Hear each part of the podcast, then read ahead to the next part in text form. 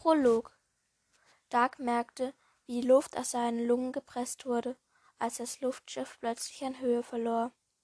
Er hörte die Rufe seiner Kameraden, ihre hektischen Schritte auf den Trittbrettern, ebenso wie er die markerschütternden Schreie der Bestien vernahm, die aus den grauen Wolken herabstürzen, bereit, jeden Feind mit ihren schwarzen Klauen zu zerreißen. Dark wusste, dass es keine Gegenwehr gab. Sie hatten sich mit allem zur Wehr gesetzt, das ihnen geblieben war, doch nun gab es keinen drinnen mehr. Die Schattenbestien waren zu stark geworden. Einer der ihren hatte im Kampf gegen sie bereits sein Leben verloren. Nun wollten die schrecklichen Kreaturen auch noch den Rest der Gefährten vernichten, um sie an ihrem Vorhaben zu hindern. Und Dark und seine Leute hatten den Angreifern nichts mehr entgegenzusetzen. Tuetan, brüllte Dark den Namen seines Mentors, doch der Alte antwortete nicht. Stattdessen flirrten Pfeile von Bogensehnen und flogen durch die kalte Luft. Ob sie ihr Ziel erreichten, wusste Dark nicht zu sagen. Auch ohne sehen zu können, wusste er um den Abgrund, der unter ihnen klaffte. Ein Loch aus terriger Schwärze, das den einzigen Ausweg zu bieten schien.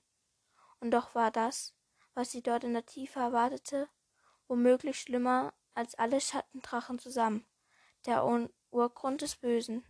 Spring, schrie irgendjemand und drückte ihm ein Seil in die Hand.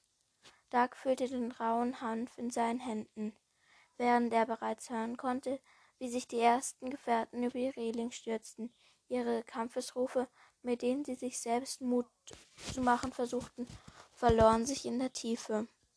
Wieder ein grässlicher Schrei. Die Schattendrachen waren ganz nah. Da konnte ihre dunkle Aura fühlen, roch den Odem des Todes, der ihn stets vorauseilte. Er wusste, dass es keinen anderen Ausweg gab. Die Entscheidung war längst gefallen. Er schlüpfte in die Schlinge, die das Seil fest formte. Dann kletterte er auf die Bordwand, und obwohl er mit den Augen ohnehin nichts sehen konnte, ertappte er sich dabei, dass er sie fest zukniff. Jetzt, schrie jemand neben ihm, und indem er das Seil mit beiden Händen umklammerte, so als wäre es nicht nur ein Stück Hanf, sondern sein nacktes Leben, ließ er sich nach vorn in den bodenlosen Abgrund fallen. Nur noch einen Herzschlag, ehe die schwarzen Klauen die Blase des Luftschiffs, Luftschiffs zerfetzten. Dax spürte, wie er fiel. Zukunft und Gegenwart wurden eins. Der Tag der Entscheidung war gekommen, und während er in die bodenlose Schwärze stürzte, rasten Dax Gedanken zurück in die Vergangenheit, zu jenem Tag, an dem all dies seinen Anfang genommen hatte.